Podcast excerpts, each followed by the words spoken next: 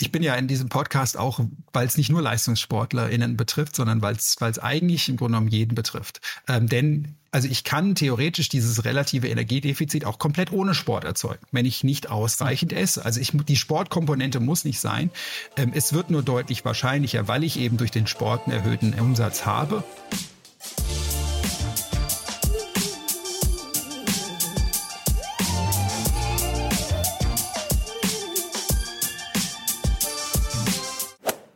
Medien hört man langsam, aber sicher immer öfter von REDS bzw. RED-S, früher mehr bekannt unter dem Begriff Female Athlete Triad.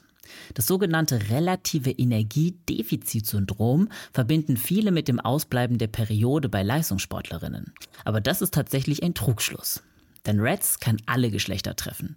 Und dabei ist es ganz egal, ob Profi- oder HobbyläuferInnen. Trotzdem wird über das Thema noch viel zu wenig aufgeklärt. Und das wollen wir mit dieser Podcast-Folge ändern. Mit Hilfe unseres Gastes und Experten Professor Dr. Carsten Köhler von der Technischen Universität München. Carsten ist Sport- und Ernährungswissenschaftler und ist Experte auf dem Gebiet Energieverfügbarkeit im Sport. In der Folge erfahren wir, was REDS genau ist, wie wir je nach Geschlecht mögliche Symptome erkennen und welche Trainingsformen die Entstehung des Syndroms besonders begünstigen können. Natürlich sprechen wir auch darüber, wie wir diese Erkrankung bewältigen oder gar vorbeugen, Stichwort Präventionsarbeit.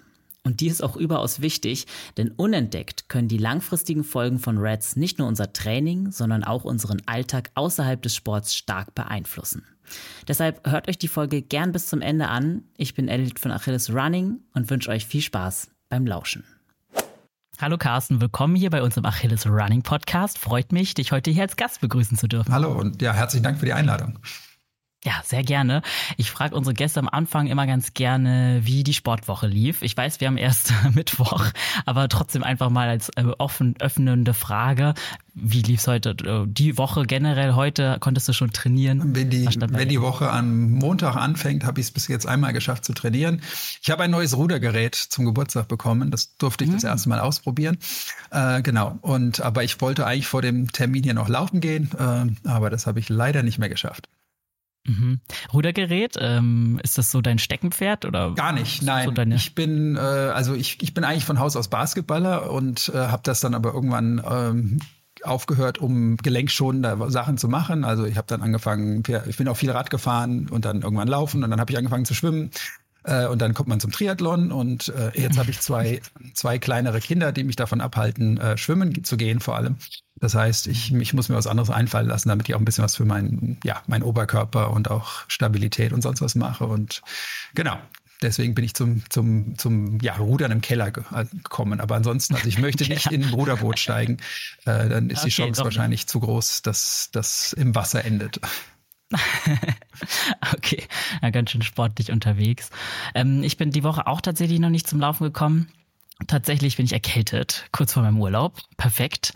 Und deswegen muss ich erstmal meine Energiereserven wieder auftanken. Aber ich dachte, das passt vielleicht auch ganz gut zum Thema äh, Energiereserven, Energiemangel. Das ist vielleicht ein ganz guter Einstieg. Ähm, wir sprechen ja heute über Red S und auch über Energiemangel und alles, was ja dazu gehört.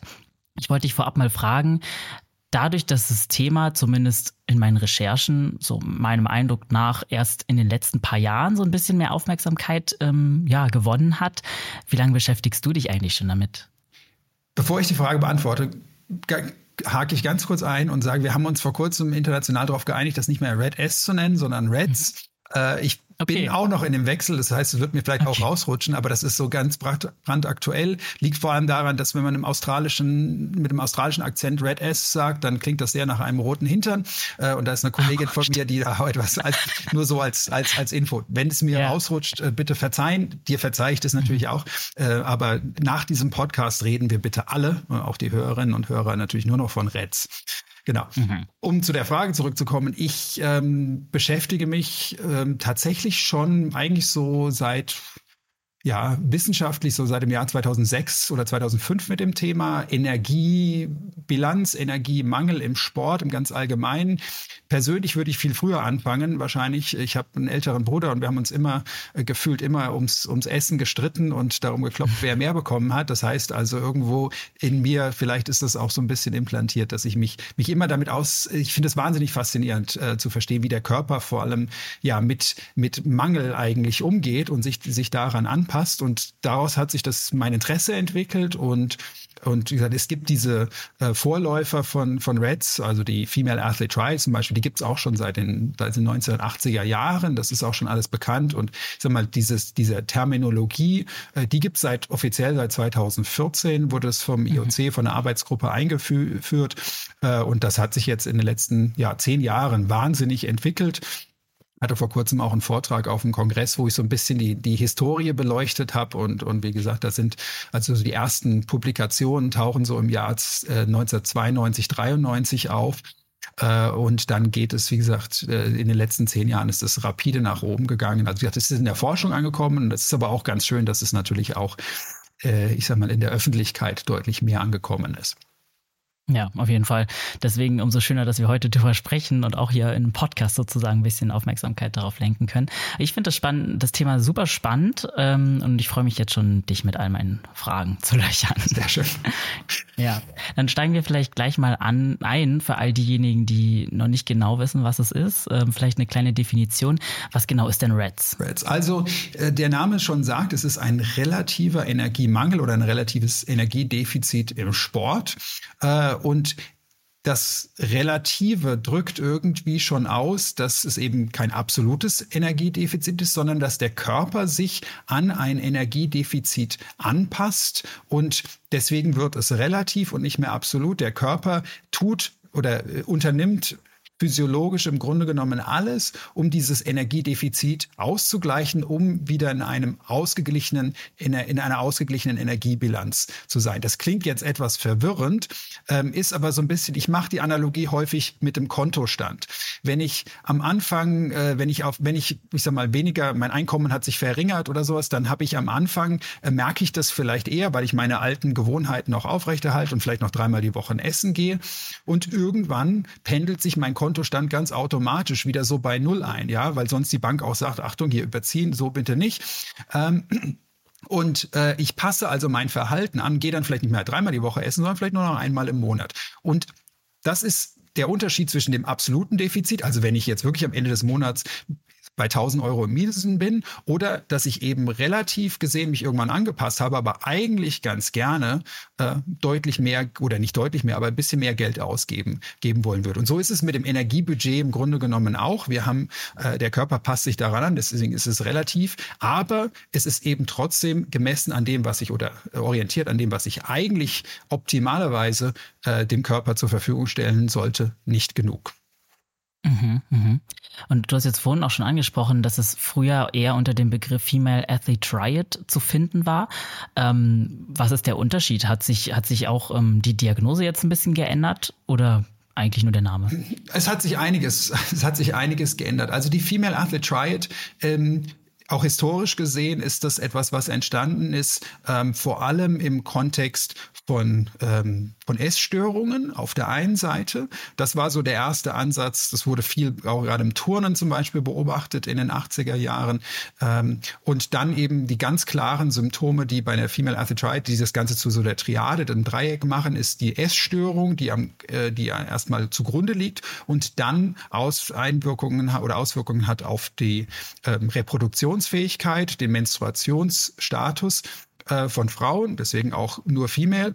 Und dann auch Auswirkungen hat auf den Knochenstoffwechsel. Also was man beobachtet hat, war äh, Turnerinnen, die ähm, deren Periode ausblieb oder die auch vielleicht mit dem Alter von 15, 16, 17 Jahren noch nie eine Regelblutung hatten und die, die obwohl sie eigentlich einen, ich sag mal, einen High-Impact-Sport gemacht haben, der eigentlich Knochen dicht starke Knochen aufbauen sollte, die Frakturen hatten, die ähm, eigentlich eher an Osteoporose erinnert haben. Ja, also etwas, was man eigentlich mit einem Alter von 50 oder 60 Jahren ähm, erst, erst sieht. Und das war so, das war der, ich sag mal, der ursprüngliche Aufhänger. Dann hat man in der Wissenschaft irgendwann erkannt, okay, es muss keine Essstörung vorliegen oder kein gestörtes Essverhalten. Es kann auch sein, es kann auch andere Faktoren haben. Es kann sein, dass der Sportler oder die Sportlerin nicht ausreichend, ähm, nicht, einfach nicht ausreichend Zeit hat, logistisch nicht in der Lage ist, ausreichend zu essen, dass es vielleicht andere Gru Ursachen gibt, warum sie nicht genug essen, dass Sport sich auch auf das Ernährungsverhalten auswirkt, dass vielleicht auch die Leute einfach versuchen abzunehmen. Ähm, all solche Dinge, die nicht unbedingt mit dem gestörten Essverhalten äh, zusammenhängen. Deswegen sprechen wir, und das habe ich ja eben schon mal kurz eingeworfen, eigentlich so von der Energieverfügbarkeit. Da können wir über den Begriff reden, wir bestimmt gleich noch, dass also die Ursache äh, nicht eben der psychologischen Natur ist, sondern eher physiologisch. Der Körper hat nicht ausreichend Energie, warum auch immer. Ja, und das hat sich aber in dieser Female Athlete Triad auch schon durchgesetzt. Deswegen hat sich da der, das Konzept auch schon dementsprechend angepasst.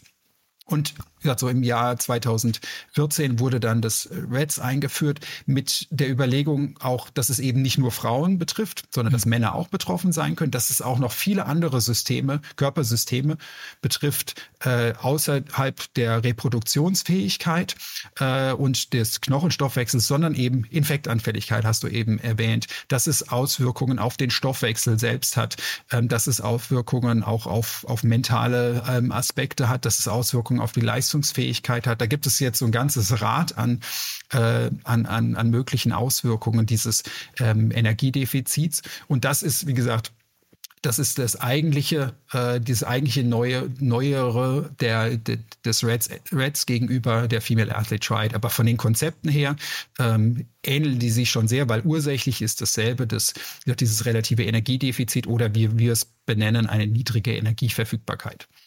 Mhm. Das klingt ja dann quasi so, als wäre den Leuten erst recht spät klar geworden, dass auch Männer betroffen sein können. Ähm, kann man das so sagen? Und beziehungsweise sind Frauen auch häufiger betroffen als Männer?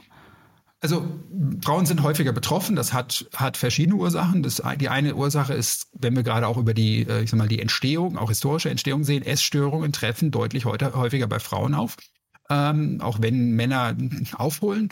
Ähm, aber mhm. das äh, ist, ist eindeutig. Das Zweite ist natürlich, dass wir mit dem äh, ich mal, den, dem Ausfall, dem Ausbleiben der Regelblutung, der Amenorrhoe, ähm, ein ganz klares Signal haben, was ich auch, ich sag mal, das merke ich auch als Frau oder das merke ich, äh, ich muss dazu nicht mal unbedingt zum, zum, zum, zum Spezialisten gehen. Bei Männern ist es so, also zum Beispiel Dinge, die betroffen sind, ähm, Spermienqualität, äh, gibt es Studien zu, dass die Anzahl und auch die Qualität der Spermien ähm, leidet. Ähm, das merke ich ja, nicht unbedingt. Ähm, das merke ich vielleicht erst später, ähm, wenn der Kinderwunsch äh, nicht erfüllt wird. Aber auch da muss ich, es ist eine relativ spezialisierte Untersuchung. Auf das kommt man gar nicht mal unbedingt.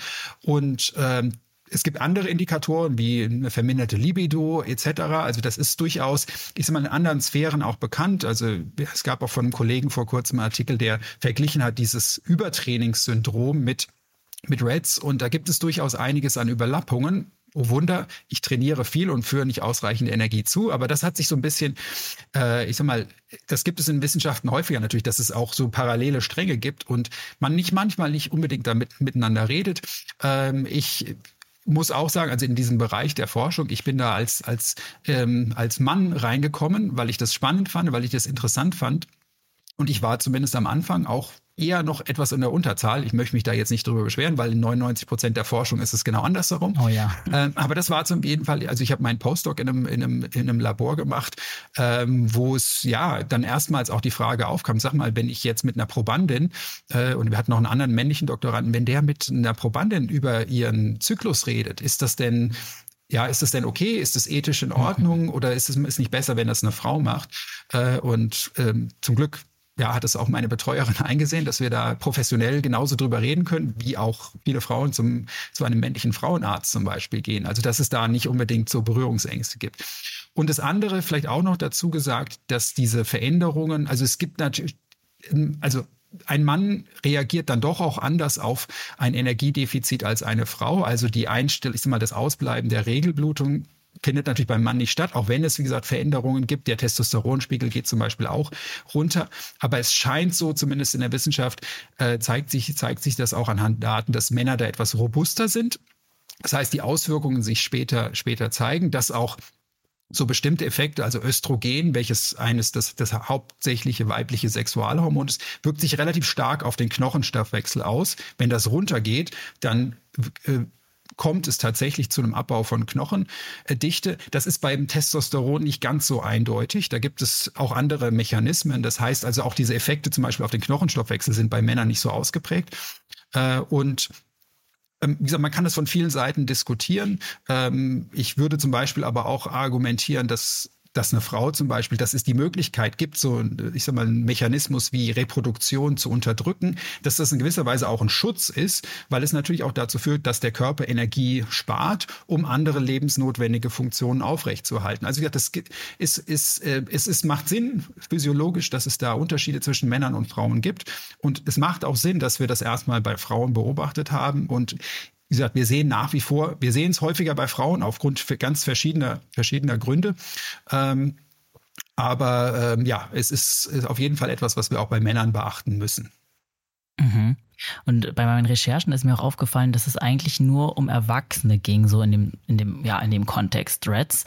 Ähm, betrifft das Kinder und Jugendliche auch schon oder ist das tatsächlich eher was, was ja Erwachsene überhaupt erst passieren kann? Also es betrifft auf jeden Fall Kinder und Jugendliche, Kinder vielleicht noch weniger, ähm, weil wir, ja, also ich denke, es ist auch natürlich immer eine Frage des, äh, also der Sport spielt natürlich eine Rolle und ist auch eine Frage der Umfänge zum Beispiel oder der Energie, die im Sport umgesetzt wird. Da ist es so, dass natürlich, ich sag mal, selbst ein zehnjähriges oder zwölfjähriges Kind, selbst wenn die Leistungssport betreiben, machen die nicht dieselben Umfänge wie ein 25-jähriger Profi-Triathlet. Also das mal so ein bisschen dahingestellt darstellt. Und da gibt es, gibt es natürlich Zusammenhänge. Aber ähm, ich habe ja vorhin schon gesagt, also gerade im Turnen ist es auch aufgefallen, ist ja ein Sport, wo auch sehr früh schon ähm, sehr viel auch trainiert wird da wandelt sich vielleicht auch das eine oder andere. Aber zum Beispiel das späte Eintreten der Menarche, das heißt der ersten Regelblutung zum Beispiel, ist ein ganz klarer Indikator. Und ab dem 15. oder 16. Lebensjahr ist es schon eben, wie gesagt, ein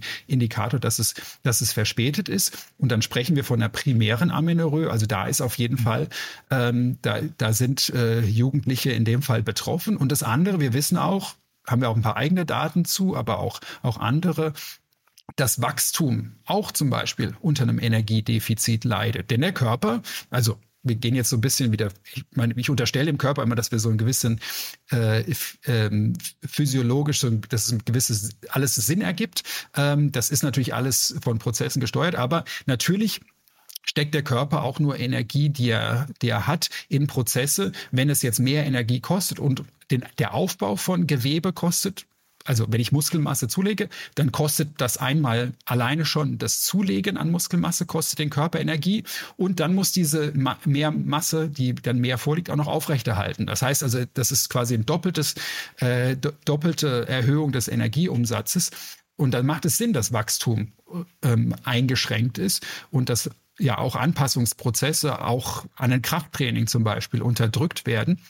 Und wie gesagt, es gibt auch da, also das dann eher so aus der extremen Literatur bei Anorexie-Patientinnen zum Beispiel ist es bekannt, dass das Wachstum, die, also das Längenwachstum, äh, wird eingeschränkt. Die werden nicht kleiner, aber die werden dann dementsprechend auch nicht größer. Und da gibt es auch, also gibt es, gibt auch schöne Publikationen zu, dass die dann auch ich sag mal, mit einer, mit der Erholung, das heißt, die werden, die nehmen an Gewicht zu, die nehmen dann aber auch an Wachst oder die wachsen dann und fangen auch ein Stück weit wieder auf. Ähm, das nennen wir Catch-up-Growth. Also die erreichen das eigentlich ich sag mal, avisierte, die avisierte Größe, vielleicht etwas später, aber machen das durchaus häufig auch dann im Sport beschrieben, durchaus, wenn es dann zum frühen Karriereende kommt, bei Verletzungen, also wo dieser extreme Trainingsreiz und auch der energetische Reiz wegfällt. Das ist durchaus beschrieben. Wie gesagt, das ist genau die, die Zielgruppe. Ähm, die Forschung, wir haben das grundsätzliche Problem, dass so eine so, solche Forschung natürlich ethisch viel besser durchzuführen oder mhm. ja, einfacher durchzuführen ist, wenn es um, um, ums Erwachsene ja. geht. Wir haben jetzt eine Studie durchgeführt mit Kollegen aus Norwegen, Schweden und Irland zum Beispiel, ähm, wo wir ähm, das, das ist ein, ein Ernährungsprogramm, wo es spezifisch um, um Sportlerinnen mit Reds geht. Und die haben wir erstmal ab 18 bis äh, 18 bis 40 war das Einschlusskriterium. Wir machen jetzt aber eine Follow-up-Studie, äh, wo wir bewusst auch auf, auf, äh, auf jüngere Athletinnen gehen, also dann von 13 bis 17 als zusätzliche Risiko, Risikogruppe. Mhm, okay. Ja, spannend auf jeden Fall, dass es tatsächlich auch schon früh beginnen kann. Ähm, lass uns da doch gern mal auch ein bisschen in die Ursachen reingehen. Du hast jetzt vorhin gesagt, es ist nicht einfach nur eine Essstörung, also es hat nicht mentale Gründe, sondern auch wirklich körperliche. Was für Ursachen hat Red, Reds? Sorry. Ähm, also zu den Ursachen, wie gesagt, der Körper hat nicht ausreichend Energie.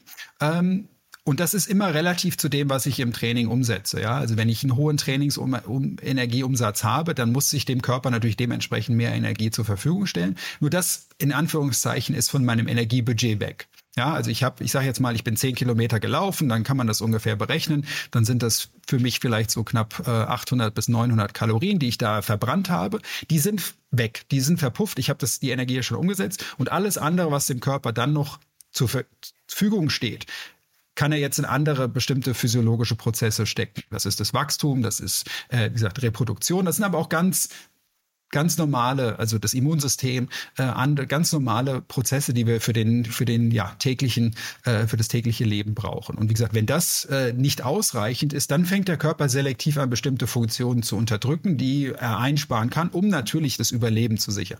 Ja, also wie gesagt, da sind wir dann wieder bei der Reproduktion. Brauche ich nicht, um zu überleben? Macht vielleicht physiologisch sogar Sinn, dass ich mich in einem, in einem Defizit, in einem Mangel dass ich mich da nicht noch fortpflanze, denn das kostet ja auch wieder Energie. Also ich meine, so eine Schwangerschaft, äh, eine Kollegin von mir hat das mal vor kurzem ähm, in, in einem anderen Podcast gesagt, so eine Schwangerschaft kostet irgendwo zwischen 80 und 100.000 Kalorien.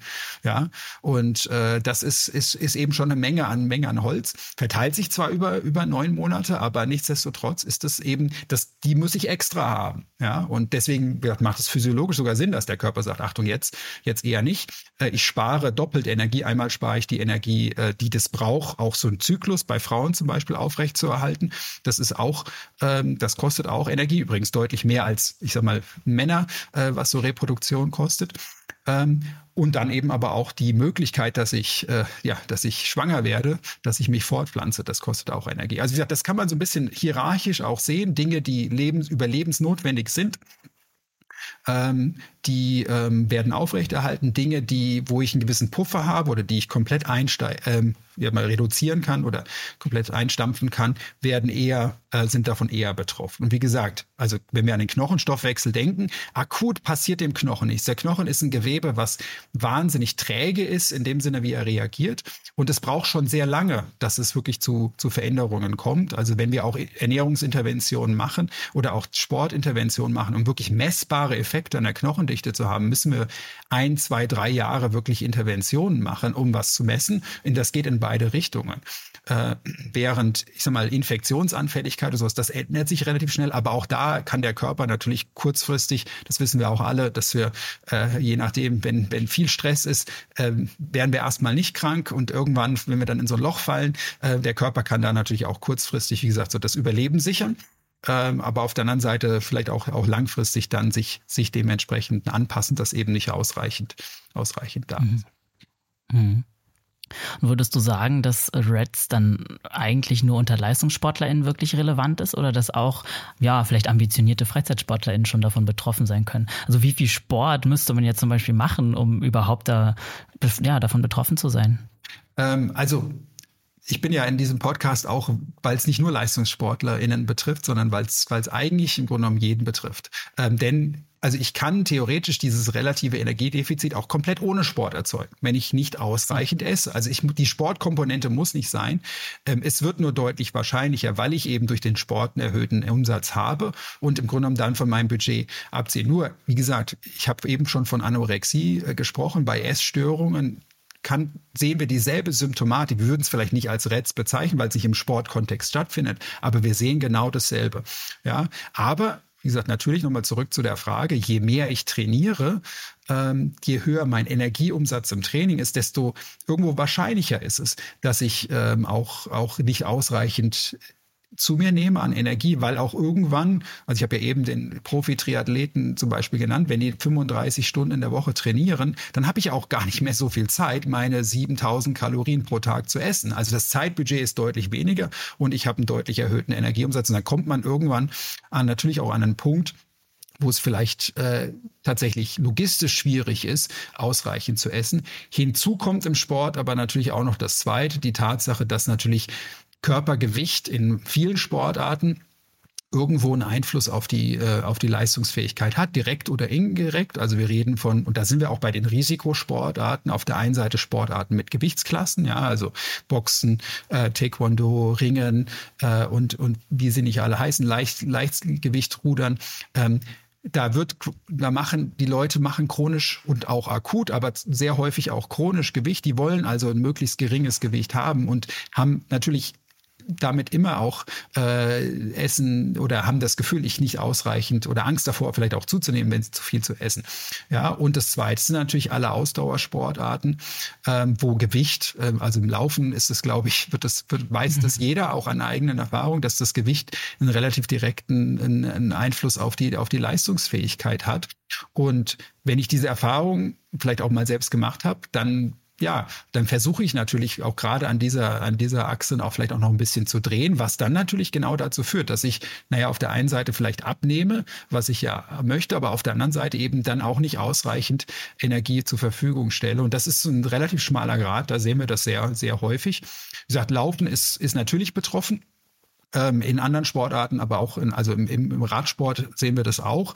Ähm, da ist es natürlich sehr davon abhängig, was das für ein Typ ist auch. Ähm, also gerade bei den Kletterern ähm, würde ich das auch eher erwarten als bei den Sprintern, die eben ein höheres Gewicht haben. Aber wie gesagt, in vielen anderen Sportarten, ähm, auch Stichwort Klettern, also das Sportklettern, da, da ging ja auch gerade einiges durch die Medien. Da gibt es durchaus äh, auch, auch Bestrebungen. Im Skispringen gab es vor vielen Jahren die Diskussion äh, um, um, um den BMI. Da gibt es auch eine Grenze, gewichtsabhängig, aber ich weiß, als Sven Hannawald erfolgreich war, gingen Bilder äh, durch die Medien, äh, wie abgemagert er, er aussah. Und dem wurde eine Essstörung angedichtet äh, es ging da nicht um eine, um, äh, geht jetzt nicht darum, ob das die Diagnose, ob das in irgendeiner Weise Sinn, Sinn macht oder nicht, aber das zeigt einfach, dass natürlich in, gerade im Leistungssport natürlich dann auch, ähm, auch, auch äh, dann an dem Gewicht gedreht wird und damit natürlich an dem Faktor Energie gedreht wird.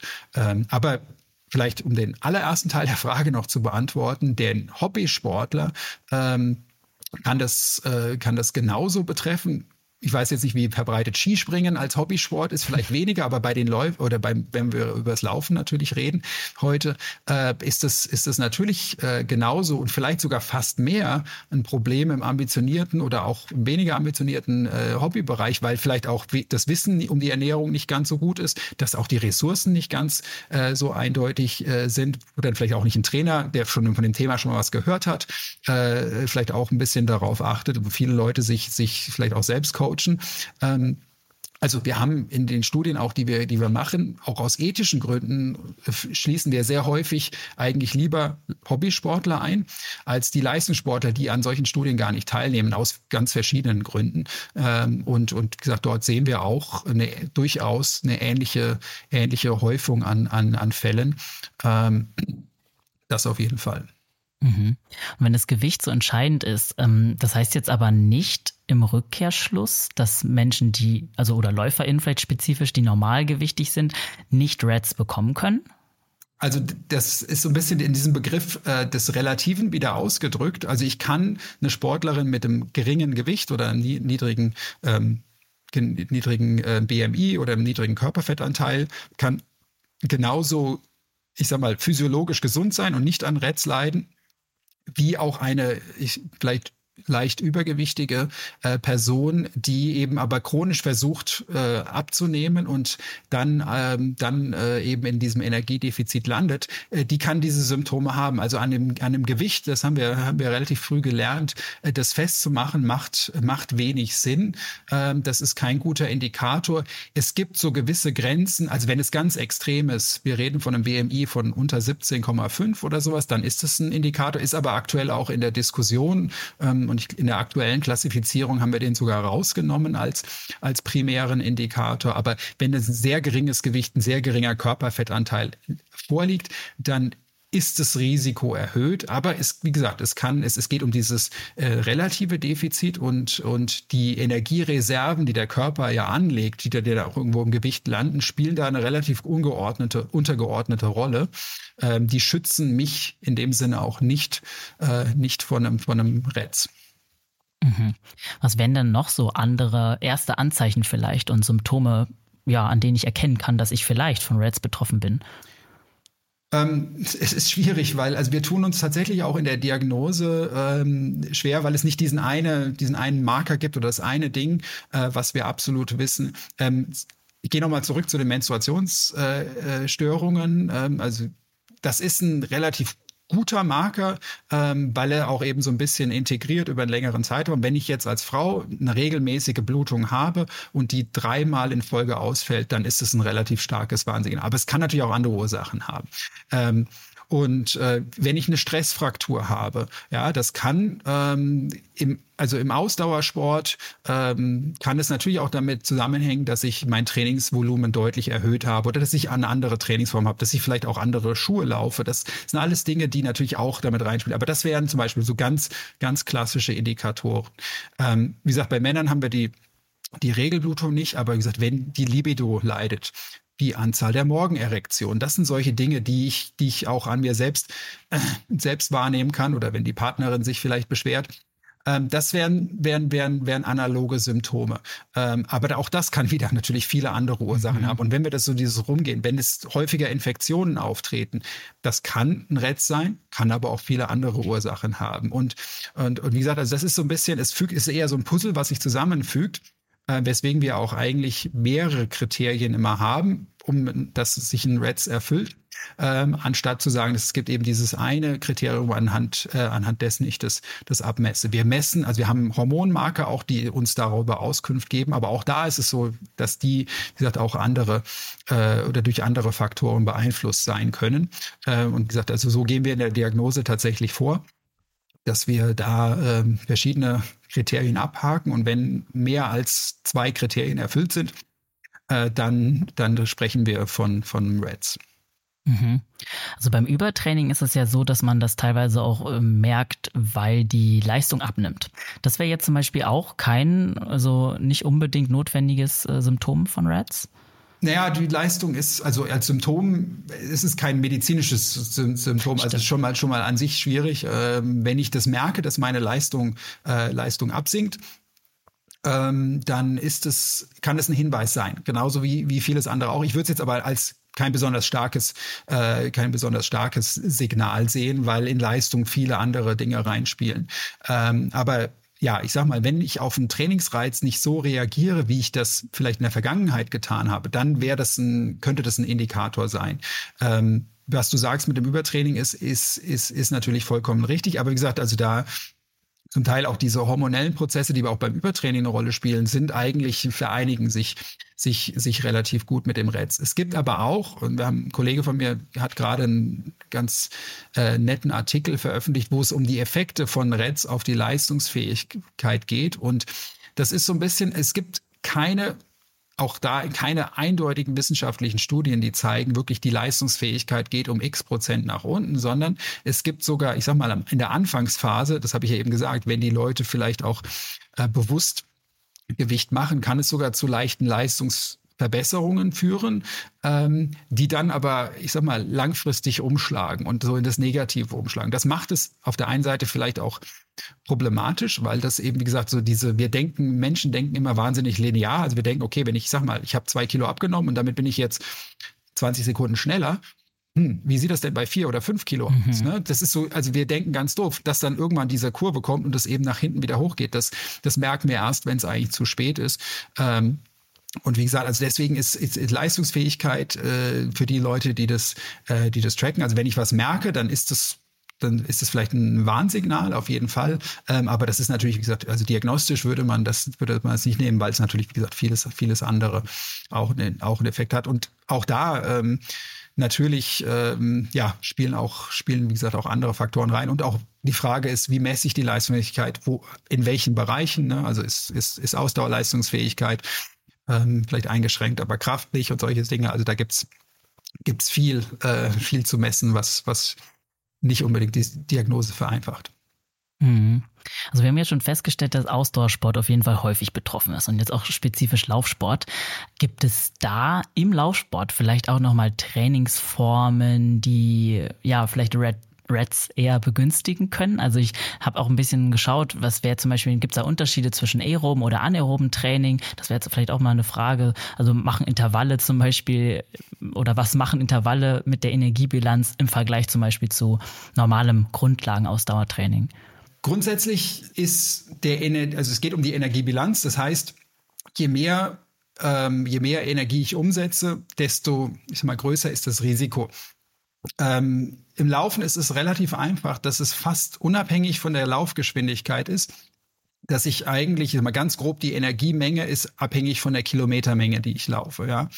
Und da sind wir ja auch als Menschen relativ äh, konser konservativ. Also wie gesagt, ob ich, wenn ich zwei kmh schneller laufe, ähm, bin ich, eigentlich setze ich natürlich pro Zeiteinheit mehr Energie um, aber auf die gesamte Strecke ist es am Ende verschwindend gering. Das heißt also zu der Frage des Intervalltrainings, dadurch, dass ich weniger laufe an Strecke, ähm, ist das Risiko jetzt, was das angeht, äh, wäre es erstmal vermindert. Das ist aber auch nur eine gewisse Milchmädchenrechnung, denn auf der anderen Seite ähm, wissen wir auch, dass zum Beispiel ich sag mal, alles, was Appetit, Anregung und Hunger angeht, so ein Intervalltraining hochintensiv eher umgekehrten Effekt hat, dass ich weniger essen möchte, zumindest akut nach dem Training. Ähm, und da ist es wieder eine Frage, ne? also wenn ich viel trainiere und vielleicht auch unterschiedliche Dinge mache, dann kann es natürlich auch irgendwann zeitlich ein Problem werden, wenn ich also eine Stunde oder anderthalb Stunden nach dem Training nichts essen kann, weil ich so intensiv trainiert habe, dann ist die Gefahr wieder größer. Ich würde aber trotzdem sagen, also äh, ohne jetzt, wie gesagt, wirklich vergleichende Studien zu, zu kennen, äh, oder ist mir nichts bewusst, aber das Risiko ist wahrscheinlich bei denen, die große Umfänger äh, haben, äh, in einem ich sag mal, relativ intensiven Bereich ähm, ist es wahrscheinlich am größten. Ähm, ich sag mal, so im Ultra-Bereich ähm, vielleicht wieder ein bisschen weniger, weil ich dann natürlich auch irgendwann an einen Punkt komme, wo ich mich dann doch auch wieder zum Beispiel während dem Laufen verpflegen kann. Ja, also ich denke jetzt wirklich so an die Leute, die 100, 100 Kilometer am Stück laufen. Ähm, wenn das im, wirklich im absoluten Leistungsbereich ist, dann ist es vielleicht noch was anderes, aber mal im, im Hobbybereich, äh, da wird eher auch äh, oder wird Auto muss auch irgendwo physiologisch muss der Körper da ausreichend Energie zu, zuführen. Ähm, aber wie gesagt, also das, ähm, das wäre so, wie gesagt, mein ja, wie gesagt, auf Englisch würde ich sagen, educated guess. Äh, aber mhm. es kann natürlich auch, also wir haben auch schon Fälle von 800 Meter Läuferinnen gehabt, ja, die trainieren ähm, keine besonders großen Umfänge, sondern eher, äh, ich sag mal, natürlich eher intervallbasiert äh, und eher im, im aeroben Bereich, weil, wie gesagt, am Ende ist es eben nicht der Trainingsumfang, sondern nur das Verhältnis von Trainingsumfang zu dem, was ich, was ich tatsächlich esse. Und wie gesagt, ich kann auch, wenn ich 100 Kilometer in der Woche laufe, äh, wenn ich ausreichend äh, oder Energie über die Nahrung zu mir nehme, dann ist das, ist, verträgt der Körper das auch. Mhm. Macht es da eigentlich einen Unterschied, ob man auf nüchternen Magen läuft oder vorher was gegessen hat? Weil im Endeffekt es, klingt es erstmal so, als ob es vielleicht einen Unterschied macht, ob man mit leeren Energiespeichern losläuft oder ob die sich erst währenddessen leeren. Ist eine super Frage. Ich äh, würde auf die eigentlich am liebsten in, in drei bis vier Jahren nochmal antworten, weil wir ah. da tatsächlich so ein paar Sachen, ein paar Studien dazu machen. Aber was sich zeigt, dass sich ähm, es gibt einige Parallelen zwischen das, dem, was wir als niedrige Energieverfügbarkeit, also das sind einfach Kalorien, äh, und jetzt gibt es einen neuen Begriff der Kohlenhydratverfügbarkeit, dass wir also nicht nur uns anschauen, wie, ne, wie, wie schaut es insgesamt energetisch aus, sondern auch werden ausreichend Kohlenhydrate zur Verfügung gestellt. Und ähm, zum Beispiel, also was deine Frage ja betrifft, so ein bisschen, wenn ich nüchtern trainiere äh, oder ganz wissenschaftlich korrekt ist der Ausdruck nüchtern eigentlich nicht, sondern es geht eigentlich darum, dass wir mit möglichst leeren Kohlenhydratspeichern mhm. äh, trainieren. Ähm, dann, ähm, dann zwinge ich den Körper in eine gewisse Fettoxidation, indem ich die Kohlenhydrate äh, entziehe. Das mache ich meistens äh, auch aus gewissen Trainings- oder äh, Anpassungsgründen. Ich möchte bewusst die Fettoxidation verbessern. Ähm, dann ähm, dann bringe ich den Körper, also wie gesagt, in so ein Kohlenhydratdefizit, was auch, ähm, was ähnliche Auswirkungen hat. Also es gibt so einige Publikationen, die vergleichen niedrige Energieverfügbarkeit gegenüber niedrige Kohlenhydratverfügbarkeit und für bestimmte ähm, hormonelle Veränderungen oder auch Entzündungsanpassungen ist es relativ ähnlich. Für andere ähm, ich sag mal, äh, gibt es durchaus, durchaus Unterschiede. Ja, aber das ist in dem Sinne ähm, dann vielleicht auch eine gewisse, gewisse Nuance. Was wir aber wissen, ist zum Beispiel, wenn ich nüchtern trainiere, dass ich die Chance, dass ich dann, also häufig lasse ich eine Mahlzeit ausfallen, das Frühstück. Äh, und da machen wir zum Beispiel gerade eine, eine Untersuchung zu, wenn ich das Frühstück ausfallen lasse, dann schaffen es nicht alle, dann in den nachfolgenden Mahlzeiten zu, zu kompensieren. Ja, das heißt also, wenn ich kein Frühstück esse, dann muss ich natürlich, ich sag mal, zum Snack und Mittagessen und Abendessen dementsprechend, um auf dieselbe Energiemenge zu kommen, ein bisschen mehr essen. Und das machen manche bewusst nicht. Das klassische Intervallfasten funktioniert genau so und übrigens auch nicht anders. Ähm, also es liegt daran, dass die Leute einfach weniger Zeit haben zu essen. Und das ist, das ist so ein bisschen, ähm, deswegen kann es durchaus sein, dass Leute, die, die eben regelmäßig morgens nüchtern trainieren oder ohne ohne äh, ihre Kohlenhydratspeicher aufgefüllt zu haben, dass die ein erhöhtes Risiko haben, ähm, das, aber wie gesagt, also das, das, das ist gerade so eine aktuelle Tendenz, äh, durchaus spannend, ähm, weil wie gesagt, der Körper und auch das, das, also am Ende wird viel Physiologie vom Gehirn natürlich verwaltet äh, und das Hirn reagiert sensibel auf das Fehlen von Kohlenhydraten. Das wissen wir alle. Ähm, ja. wenn, wenn unser Blutzuckerspiegel in den Keller geht, äh, ja. dann, dann wollen wir essen und B, äh, wollen wir möglichst natürlich auch Dinge vermeiden, die Energie kosten. Ähm, und das gilt beim, für meinen fünfjährigen Sohn äh, ganz eindeutig. Ne? Also der, der, der ist, würde alles essen und gleichzeitig aber auch, der ist dann nicht zu bewegen. Also das ist, wie gesagt, so ein bisschen äh, die Physiologie dahinter steckt. Der, der Kopf äh, reagiert es und wie gesagt, wenn dann chronisch äh, und das ist so ein bisschen die, die einzige Sache, die ich sagen würde. Jetzt einmal die Woche nüchtern zu trainieren, wird kein, also das erhöht das Risiko für Räts nicht. Denn also inzwischen sind wir eigentlich auch da, dass, also zumindest im Sinne einer der Leistungsoptimierung wir das Ganze periodisiert angehen und nicht sagen, ich trainiere immer nüchtern, sondern vielleicht ein bis zweimal die Woche oder wie gesagt in kohlenhydratverarmten Zustand, um einen spezifischen Reiz zu setzen weiß dann aber auch, dass ich mein Training in gewisser Weise aussetzen muss. Das ist vielleicht wieder so der Punkt, wo der gemeine Hobbysportler oder gemeine Hobbysportlerin vielleicht eher äh, im Risiko ausgesetzt ist, weil die es vielleicht aus Routine jeden Morgen machen und sagen, naja, ich stehe erst um, um halb sieben auf und schnüre direkt mhm. die Turnschuhe, äh, ohne mir vorher, wie gesagt, Gedanken um Frühstück zu machen. Nur wenn ich das sechs, sieben Mal die Woche mache, dann mache ich de, de facto natürlich nüchtern Training. Heißt nicht, dass das ein Risiko, also äh, es, es kann das Risiko erhöhen, wenn ich eben dann nicht gezielt darauf achte, was ich den Rest des Tags mache. Mhm, total verstehe. Und dann klingt es ja so, als ob zum Beispiel Low Carb oder auch Ketogen eine Ernährung ein Risikofaktor auch sein könnte dafür, oder? Weil gerade wenn die Glykogenspeicher relevant sind. Ja, also es, es, es sind natürlich die, die Glykogenspeicher in der Muskulatur auf der einen Seite, aber die möchte ich auch wiederum trainieren. Aber wie gesagt, es ist die Menge, am Ende ist es auch gewisserweise die Menge an Kohlenhydraten, die, die meinem Hirn zur Verfügung steht, was, wie gesagt, dem Körper signalisiert, Achtung, du hast jetzt ausreichend oder auch eben nicht ausreichend Energie. Ähm, und wie gesagt, wir wissen, es gibt inzwischen in der Wissenschaft ein, oder aus Studien ein, Hinweise, dass eben, wie gesagt, so eine, und in den meisten Fällen ist es dann, eine, ob das jetzt Low Carb oder Ketogen ist, ob es da jetzt auch nochmal eine Differenzierung ist, das wissen wir vielleicht nicht, aber diese Niedrigkohlenhydrat-Ernährungen selbst nach äh, ja, ein bis zwei Wochen schon, wie gesagt, Effekte auf, auf gewisse Marker haben können, die dann ja dem, dem RETS gleichkommen. Ähm, auf der anderen Seite, gewisse Vorsicht möchte ich auch noch walten lassen. Also wir möchten jetzt auch nicht überdramatisieren. Dadurch, dass äh, ketogene Ernährung oder kohlenhydratarme Ernährung inzwischen oder die Popularität nimmt wieder ab übrigens, so zumindest meine Beobachtung, mhm. auch zumindest im, im ja. Sport. Aber so vor drei, vier Jahren war das ja das mhm. Ding. Ähm, ja. wenn, wenn, wenn das da wirklich so massive Probleme gegeben hätte, äh, dann hätten wir das wahrscheinlich auch, auch bemerkt. Ähm, es ist, ich glaube, ich, also das Einzige, was vielleicht ein bisschen auch Sinn macht, ich beschäftige mich dann natürlich auch noch mal mehr mit der Ernährung. Das kann auch andere Ernährungsformen angehen. Das kann auch bei einer äh, rein pflanzenbasierten Ernährung beschäftige ich mich auch mit dem Thema Ernährung, was ja an sich erstmal gut ist. Aber die Chance ist dennoch natürlich auch größer, dass ich mich dann auch in den Bereich, jetzt nicht von der Essstörung, aber vielleicht einem leicht gestörten Essverhalten bewege. Und dann, wie gesagt, habe ich vielleicht auch wieder einen anderen Weg äh, Richtung, Richtung Retz. Also wie gesagt, den direkten Link möchte ich vielleicht gar nicht unbedingt herstellen, aber ähm, indirekt ähm, kann das durchaus einen Einfluss haben. Mhm. Okay, mich interessiert natürlich auch und wahrscheinlich die HörerInnen da draußen auch, ähm, was macht Reds jetzt eigentlich gefährlich? Also was sind eigentlich so Folgen von Reds? Vielleicht einmal kurzfristig, vielleicht langfristig. Das kann ja durchaus auch äh, interessant sein. Ja.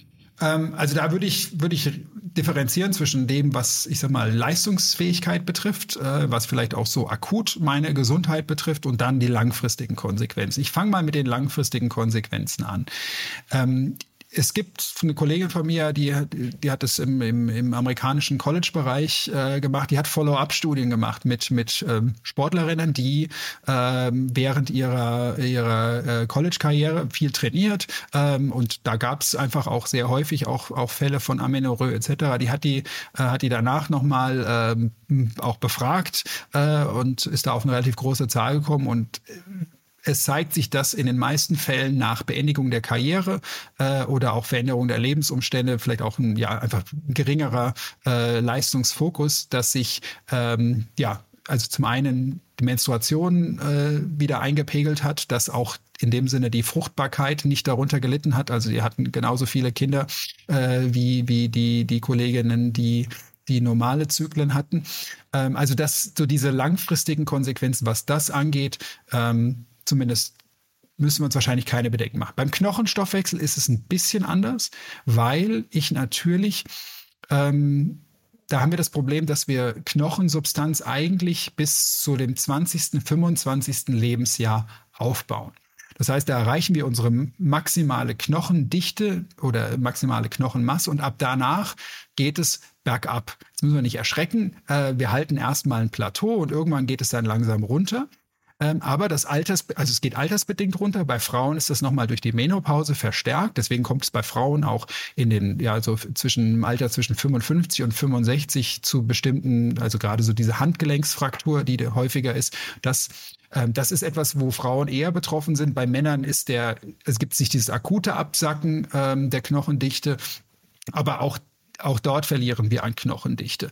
Wenn ich jetzt also, ähm, ich sag mal, im Alter zwischen, und gerade so im Alter zwischen 12 und 18 bauen wir wahnsinnig viel Knochendichte auf. Also zu diesem Fenster, du hattest ja vorhin nach Kindern und Jugendlichen gefragt. Wenn ich da nicht wenn ich da auf einem geringeren Ausgangsniveau quasi in mein, in mein Erwachsenenalter reingehe, dann ist natürlich das Risiko für eine Osteoporose im Alter von 50, 60, 70 Jahren erhöht. Und das sind Konsequenzen, die wir jetzt vielleicht auch noch gar nicht sehen, weil, ne, also wenn wir einfach rechnen, äh, von 20 bis 50 oder 60 sind es 30 bis 40 Jahre. Also ich möchte jetzt nicht, nicht schwarz malen, aber das ist durchaus was, was wir, was, was schwer ist zu beschreiben. Da gibt es, ähm, also ich, ich wäre da zumindest etwa, oder da sollte man vorsichtig sein. Es ist aber auch so, dass da auch da gilt, die Knochendichte erholt sich ein Stück weit auch, wenn ich den Reiz, äh, Reiz setze. Das heißt also, ich habe vielleicht auch noch eine gewisse Chance, was zu machen, aber nicht in dem, in dem Maße. Ähm, das sind jetzt die absoluten langen, langfristigen Konsequenzen. Mittelfristig, wie gesagt, wenn ich als, äh, wenn ich eine Stressfraktur zum Beispiel habe, dann bedeutet das de facto, dass ich mindestens mal, ja, vier bis zwölf Wochen überhaupt nicht trainieren kann. Äh, es ist schmerzhaft. Äh, Im Zweifel, in manchen Fällen ist auch eine Operation äh, notwendig, wenn es etwas gravierenderes ist. Also das ist natürlich eine Konsequenz, äh, die, äh, die, die durchaus Einfluss auf ja, Leistungsfähigkeit natürlich, aber auch natürlich auf Lebensqualität etc. haben kann. Wie gesagt, Effekte der ähm, ähm, also über Reproduktion haben wir ja schon gesprochen. Infektanfälligkeit hattest du ja schon gesagt zum Beispiel. Das sind Dinge. Es gibt auch bestimmte, also Blutdruck zum Beispiel ist, ist, ist auch ein Indikator. Wenn ein sehr niedriger Blutdruck vorliegt, dann ist es auch, kann es auch ein Anzeichen äh, eines RED sein. Ähm, das sind so Dinge, die, die stellen sich eigentlich, äh, die stellen sich nicht akut ein, also ähm, aber mittelfristig stellen die sich ein, die schon auch, ähm, ich sag mal, sag mal, ja, sich auf die Leistungsfähigkeit und vielleicht auch so ein bisschen auf die Lebensqualität äh, natürlich natürlich auswirken können. Ähm, und also wie gesagt, da ähm, das sind sind sind Dinge. Die Leistungsfähigkeit selbst, wie gesagt, habe ich eben schon schon kurz angedeutet. Da sind wir uns nicht so noch gar nicht so einig, ähm, aber ähm, definitiv wissen wir, dass Anpassungsfähigkeit Gesundheit äh, etc. darunter leidet. Ähm, also optimal ist es, optimal ist es sicher nicht, aber wie gesagt, das in Zahlen auszudrücken, drücken ist schwierig. Aber auch da gilt, wie gesagt, eher mittelfristig und wie gesagt, ganz akut habe ich eben schon gesagt. Also akut kann es, wie gesagt, sogar sein, dass ich meine Leistungsfähigkeit verbessere, dass ich mich vielleicht auch ja, ähm, besser fühle, weil der Körper diese akuten, also wir sind eigentlich natürlich darauf angelegt, auch mal ein kurzfristiges Defizit ähm, auszuhalten. Deswegen haben wir Reserven, auch genau aus dem Grund, um die nächste Hungersnot zu überleben. Ähm, und problematisch wird es eigentlich erst, wie gesagt, wenn das Ganze chronisch und dauerhaft ist. Mhm. Ich kann mir auch vorstellen, dass die Regeneration verlangsamt wird, oder? Wenn der Körper nicht genügend Energie hat, sich in ja, stetigen Mangel befindet? Oder merkt man das darin nicht so sehr? Also, da würde ich jetzt wissenschaftlich fragen, wie man Regeneration genau, genau ausdrückt. Da gibt es verschiedene, verschiedene Möglichkeiten, äh, das Ganze zu tun. Also wie gesagt, das eine ist Regeneration. Ich sage mal, wenn ich, ein, wenn ich ein, Krafttraining mache, dann zerstöre ich vielleicht gewisse Gewebsstrukturen, die ich dann wieder aufbaue. Damit stärke ich die, die, die, sag mal, die, die Muskelmasse oder die Muskelkraft. Äh, das ist das wissen wir dass zum Beispiel, dass solche, solche Faktoren sind, sind eingeschränkt. Ähm, Regeneration kann aber auch, wie gesagt, sein, dass ich, ja, äh, dass ich müder bin, dass ich schlapper bin. Ähm, und ich, da haben wir zum Beispiel gar nicht, noch gar nicht drüber gesprochen, aber so es ist wahrscheinlich, dass es auch gewisse psychische Effekte, vielleicht sogar kognitive Effekte hat, äh, weil ich dem Körper, wie gesagt, auch da äh, in gewisser Weise Menge an Energie äh, entziehe. Äh, kompensieren heißt auch, dass ich vielleicht mehr Schlaf brauche, äh, dass ich also meinen Energieumsatz, ich sag mal, dadurch vielleicht auch ein Stück weit reduziere. Ähm, und, und das zählt für mich natürlich auch in den Bereich der, der Regeneration. Ähm, wie gesagt, also wir wissen wahrscheinlich nicht genug darum, weil wissenschaftlich gesehen Regeneration schwierig ist zu erfassen. Äh, wir haben das also in Studien, die wir machen, wo wir die Leute wirklich in so ein akutes, auch relativ großes Energiedefizit äh, stecken.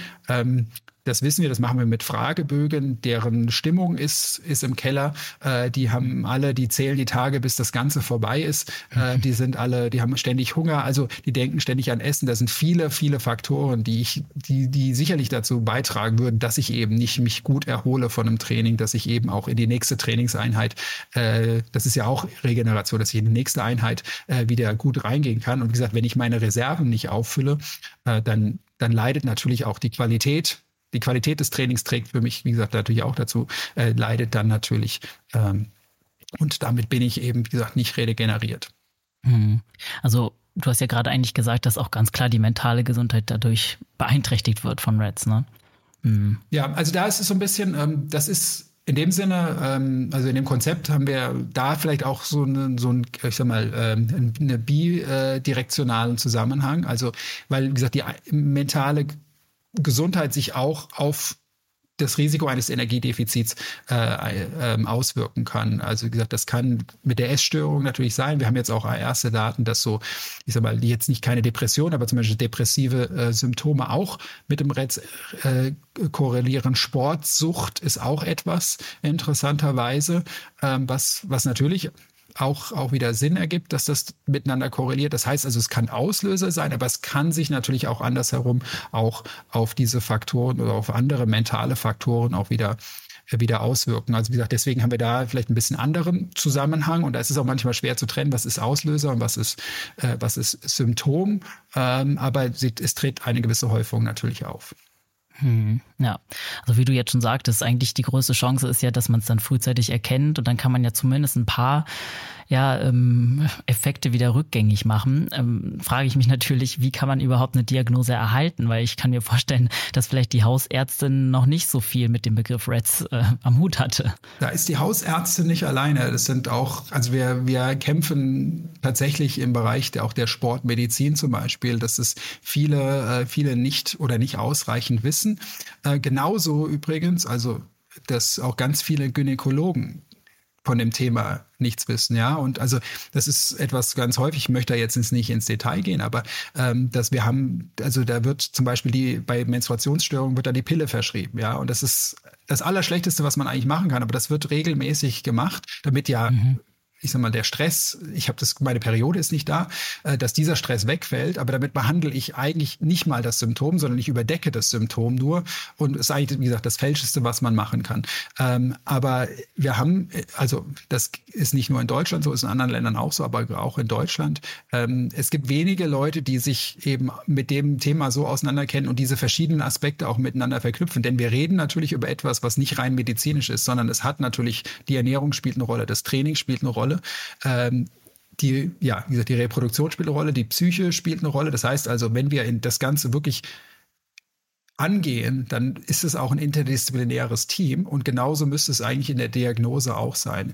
Es gibt inzwischen, also in Deutschland gibt es gibt zwei, äh, zwei Anlaufstellen jetzt auch für Leute, die betroffen sind. Äh, einmal in, in Tübingen, äh, die Christine Kopp ähm, am Universitätsklinikum, die hat eine Sprechstunde zu RETS und es gibt jetzt an der Charité auch eine und ich habe noch ein paar, äh, ein paar andere Kontakte, wo wir dann auch im Zweifelsfall ähm, Personen vermitteln, äh, die sich wirklich auch mit dem Thema eben explizit auskennen, die dann eben, wie gesagt, häufig Expertise in der Sportmedizin und in der Gynäkologie zum Beispiel haben, um allein, wie gesagt, mal, mal das, das, das anzugehen. Aber wie gesagt, es ist, äh, es ist, es ist, es ist schwierig äh, da ähm, wie gesagt, die richtigen, richtigen Ansprechpartnerinnen und Partner zu finden.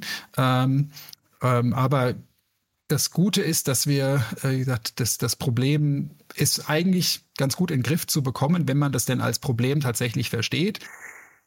Das vielleicht so ein bisschen als Einschub. Also ich hatte, wir haben in den USA, war ich an einer großen Studie beteiligt, wo wir Frauen dann auch quasi, ja, ähm, so ähm, beraten haben über Ernährungsintervention äh, vor allem. Und da ging es gar nicht mal darum, das Training zu reduzieren, da ging es einfach nur die Ernährung anzupassen, dass ausreichend Energie zur Verfügung steht. Ähm, das war eine einjährige Intervention zu uns gekommen sind eigentlich nur diejenigen, die auch das tatsächlich als Problem erkannt haben. Mhm. Aber es gibt auch viele, die sagen, naja, eigentlich ist es gerade ganz praktisch, zum Beispiel, dass ich keine Periode habe. Da muss ich ja nicht an, mhm. an Verhütung und sonstiges denken und ich muss vielleicht auch nicht an daran denken, dass bei einem wichtigen Wettkampf jetzt ich vielleicht ähm, äh, ja äh, meine Leistungsfähigkeit eingeschränkt ist oder dass ich bestimmte Symptome habe. Ähm, die das gar nicht als Problem erkannt haben. Da ist zum Beispiel auch noch, da müssen wir aufklären. Das ist wichtiger, dass auch Trainer das Ganze auch äh, Trainerinnen und Trainer verstehen, dass das in dem Umfeld auch, auch klar ist, dass zum Beispiel, wie gesagt, dass das auftreten kann und dass sie da manchmal auch nicht ganz unbeteiligt sind mit irgendwelchen Kommentaren über Gewicht. Äh, und das gilt auch auch für die Öffentlichkeit. Also ich meine, ich kann mich, kann mich gut erinnern an Diskussionen über ähm, Ausdauersportlerinnen, äh, wo dann per Ferndiagnose irgendwas, äh, irgendwas gesagt wird, auf Basis äh, des Aussehens. Ähm, mhm, und da, da sind wir, äh, also ähm, das zu stigmatisieren irgendwo auch, ähm, ist, ist das, das Schlechteste, was man tun kann. Also wir merken, dass natürlich, dass viel mehr auch darüber geredet wird und dass wir auch über Themen wie Zyklus etc. zum Beispiel viel offener reden. Ähm, aber es ist nach wie vor ähm, auch, auch, wie gesagt, mit einem gewissen Stigma behaftet. Und auch wenn wir, ich sag mal, äh, wenn wir irgendwo auf äh, ja, Konferenzen gehen oder äh, sowas, wenn wir über das Thema reden, dann kommt sehr häufig dieses, naja, ihr redet ja über Essstörungen und das, also das ist so ein bisschen vielleicht angekommen, aber das wird dann, wie gesagt, in diese Ecke gedrückt und das ist ein Thema, da reden viele ungern drüber. Ja, ist auch das bessert sich, aber aber das ähm, das ist eigentlich ich mal das das erhoffe ich mir auch mit mit Dingen wie diesem Podcast, dass wir das Thema äh, ja in dem Sinne äh, auf der einen Seite aufklären, aber eben auch wie gesagt ein bisschen dieses dieses Stigma äh, nehmen, dass dass eben diejenigen, die betroffen sind, auch wissen, okay, also es gibt einen Namen dafür, äh, es gibt auch eigentlich wie gesagt einen relativ äh, einfachen Weg Weg da raus. Ähm, auch wenn die Diagnose schwierig ist. Ähm, aber wie gesagt, es ist auch in dem Sinne, es ist irgendwo, macht das Ganze greifbar und nicht so diffus. Ja, absolut. Also Aufklärung ist da, glaube ich, das A und O.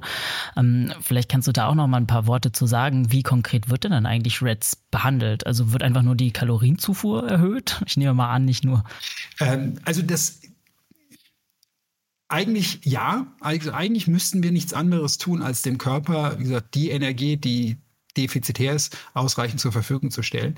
Ähm, aber das, das funktioniert nur in der Theorie. In der Praxis bedeutet es natürlich, dass wir Sportlerinnen und Sportler auch erstmal dazu bekommen müssen, dass sie äh, bestimmte Problemverhalten äh, reduzieren. Also das wäre zum Beispiel, dass ich eben vielleicht nicht nüchtern trainiere, sondern dass ich mir, dass ich einen Weg finde, vielleicht auch schon vor dem Training äh, eine Kleinigkeit zumindest zu essen.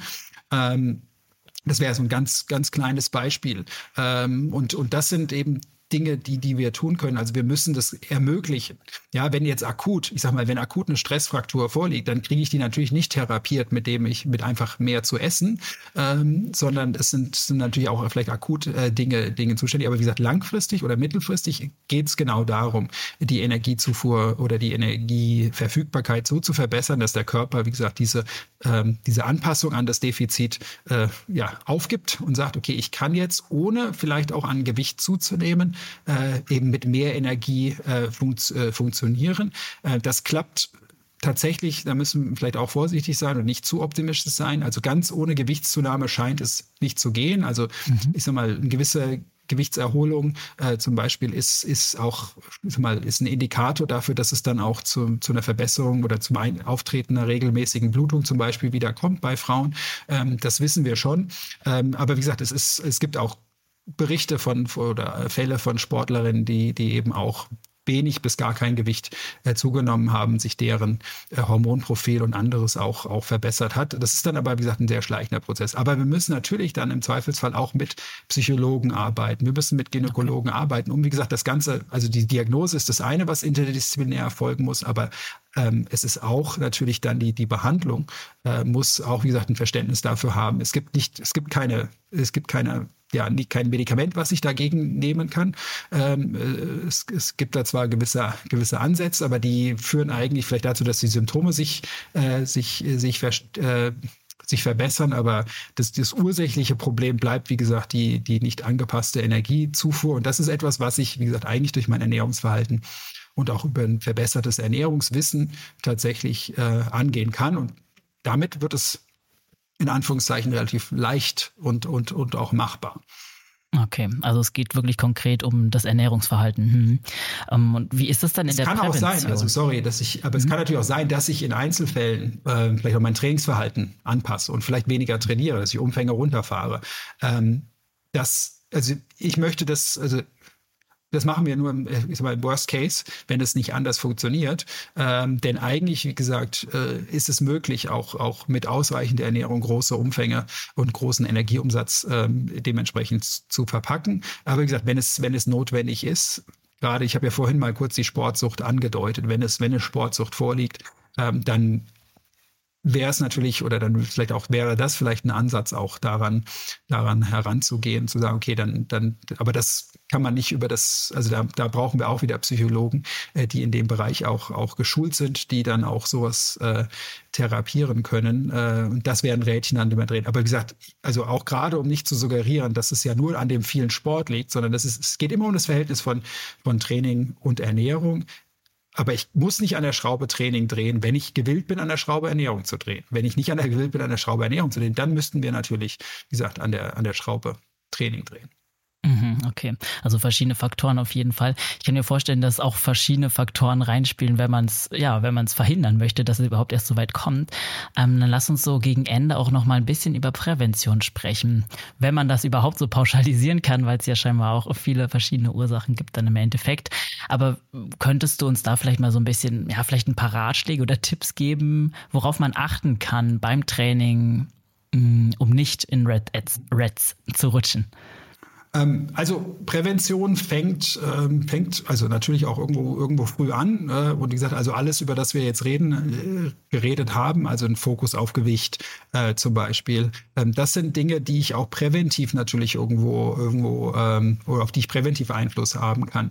Ähm, ich vielleicht nicht selbst, aber im Zweifelsfall mein Umfeld. Also wenn wir zum Beispiel, wir haben jetzt gerade, ähm, ist man ein Artikel rausgegeben oder der ist, findet sich gerade im Druck. Da geht es genau um die Prävention von, von REDS und das ist so der erste Artikel, wo das mal systematisch zusammengefasst äh, wird. Wir sagen zum Beispiel in diesem Artikel relativ eindeutig, dass eine Erfassung von Körpergewicht und Körperzusammensetzung, wenn es keine medizinische Indikation gibt, bis zum 18. Lebensjahr eigentlich zum Beispiel nicht gemacht werden sollte, um nicht diesen starken Fokus, äh, Fokus äh, zu legen. Das ist bewusst sehr provokant äh, formuliert, weil natürlich in vielen Sportarten ist das Gang und Gäbe. Aber wie gesagt, wenn ich ständig, äh, das wissen wir, wenn wir ständig über das Thema Gewicht reden, dann hat das einen viel größeren Fokus. Wenn auch das Umfeld, ob das Trainer sind. Wir haben jetzt aber auch Fälle, wo zum Beispiel die Eltern einen Einfluss darauf haben, wo, wo Druck von Eltern kommt. Das wissen wir natürlich auch gerade im, im, im Leistungssport, ähm, wo die Trainer sagen, naja, also eigentlich äh, wäre es auch okay, wenn die ein oder zwei Kilo mehr wiegen, aber aus anderen Gründen, wie gesagt, das Umfeld äh, da einen Einfluss drauf nimmt. Das ist, wie gesagt, zum Beispiel ein Indikator äh, oder ein Faktor, an dem ich, dem ich drehen kann. Wie gesagt, wie wir über darüber reden, wie das wahrgenommen wird, wie Medien darüber äh, auch über das Thema Gewicht, Aussehen etc. reden, hat geht so weit. Wir kennen alle die Diskussion aus dem Beachvolleyball, äh, wo mir bis heute niemand erklären kann, warum die Männer äh, Hosen bis zum Knien haben, ja. aber die Frauen in Bikinis rumlaufen müssen. Mhm. Also ich meine, das sind Dinge, an denen man ansetzen kann, wo man auch, also auch durch Regularien und andere Aspekte äh, Prävention, Prävention betreiben kann. Ansonsten wissen wir, also was wichtig ist, natürlich, wie gesagt, ein gesundes Essverhalten ist das A und O. Denn der Körper, eigentlich signalisiert der Körper, also alle diese Signale, äh, dass ich mehr essen sollte, äh, die sendet der Körper. Die können wir auch messen. Es ist häufig dann eine Frage der Umsetzung äh, oder in den meisten Fällen, wie gesagt, ist, äh, wenn ich Hunger, und das kennen auch viele, die mal Leistungssport äh, gemacht haben, die wissen, okay, entweder muss ich, ich muss essen, auch wenn ich keinen Hunger habe damit ich genug bekomme. Äh, oder andersherum, dass sie auch, ja, ich sag mal, vielleicht nicht essen, obwohl sie Hunger haben. Also das irgendwo gesagt, gehört das dazu. Ähm, aber diese Signale sendet der Körper. Je gesünder mein Essverhalten ist, je um, normaler mein Umgang damit ist, desto, äh, desto eher gehe ich auch auf diese Signale ein. Und äh, das heißt also gerade Dinge, dass wir, wie gesagt, Dinge stärken, dass wir Persönlichkeit auch stärken, dass die Leute eben auch einer Trainerin oder einem Trainer gegenüber auftreten und sagen, okay, ich, also schön und gut, wenn du der Meinung bist, ich muss fünf Kilo abnehmen, aber ich bin eigentlich ganz happy mit mir.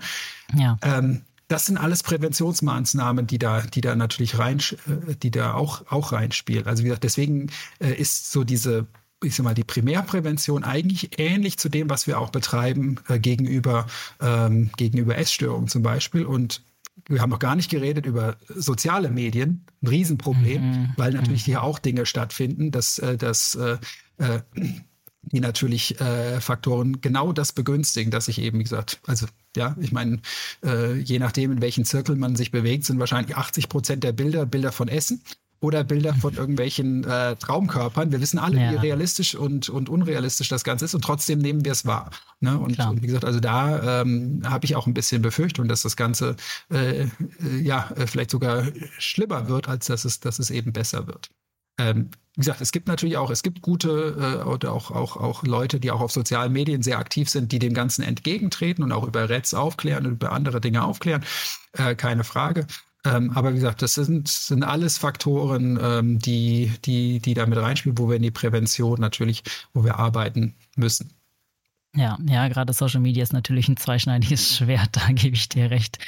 Aber ich finde es super, dass wir jetzt mit dieser Folge zumindest schon mal auch einen kleinen Step gemacht haben in Richtung Aufklärung. Und ich glaube, es war wirklich extrem informativ und vor allem auch super wichtig. Deswegen vielen, vielen Dank für deine Zeit und natürlich auch dein Know-how heute. Ja. Herzlichen Dank für die Einladung. Hat, hat riesen viel Spaß gemacht. Ja, mir jetzt auch sehr viel Spaß gemacht. Sehr, sehr wichtiges Thema. Ähm, wenn die Leute jetzt vielleicht noch nach Anlaufstellen suchen oder mehr Informationen, kannst du ihnen da vielleicht welche geben? Wo können sie was online finden? Ja, also ich, äh, ich habe eben schon soziale Medien angesprochen. Ich bin relativ inaktiv dort. Ähm, also man findet mich auf LinkedIn. Äh, ansonsten findet man mich aber auch, wenn man mich, mich googelt oder unsere Webseite äh, an der TU München. Äh, dort findet man, äh, findet man unsere Arbeitsgruppe. Ähm, also wenn es Fragen direkt, direkt an mich gibt, äh, wobei ich auch direkt sagen muss, wir machen, wir haben keine eigene Sprechstunde. Ich bin auch kein, kein Mediziner. Also wie gesagt, wir machen das eher in der Forschung. Wir haben aber durchaus Studien auch manchmal, äh, wo wir auch Teilnehmer und Teilnehmerinnen suchen. Das findet man auch auf unserer Webseite. Ähm, ansonsten aber, wie gesagt, wir, wir veröffentlichen wissenschaftlich natürlich auch Artikel dazu. Da findet sich vielleicht auch der ein oder andere später, später in den, in den Show Notes. Äh, wenn wirklich jemand betroffen ist, äh, dann, dann habe ich ja eben schon mal so ein paar Anlaufstellen genannt. Äh, das das ist, ist sicherlich besser, als wenn, wenn, wenn sich jemand äh, oder dann direkt auch, auch dort melden, ist, ist sicherlich sinnvoll. Äh, aber wie gesagt, ansonsten, wir sind, wir sind auf jeden Fall ansprechbar, wie gesagt, vor allem über, ja, äh, über, über natürlich unsere Webseite und dann per E-Mail. Mhm. Ja, die Links packe ich auf jeden Fall alle in die Shownotes, auch gerade zu den Anlaufstellen, sehr wichtig. Wenn ihr da draußen irgendwie das Gefühl habt, ihr ja, möchtet euch da mehr zum Thema Reds beschäftigen oder habt da vielleicht sogar die Befürchtung, ihr könntet betroffen sein, dann findet ihr natürlich Infos dazu in den Shownotes. Und ich danke euch da draußen natürlich fürs Zuhören bis ganz zum Schluss. Wenn euch unser Content gefällt, dann abonniert diesen Podcast gerne und lasst uns eine 5-Sterne-Bewertung da. Das hilft uns extrem. Und wenn ihr uns noch nicht auf Instagram folgt, dann macht das auch gerne unter achilles.com Running findet ihr uns da. Ansonsten hören wir uns wieder nächste Woche. Bis dann, bleibt gesund und keep on running.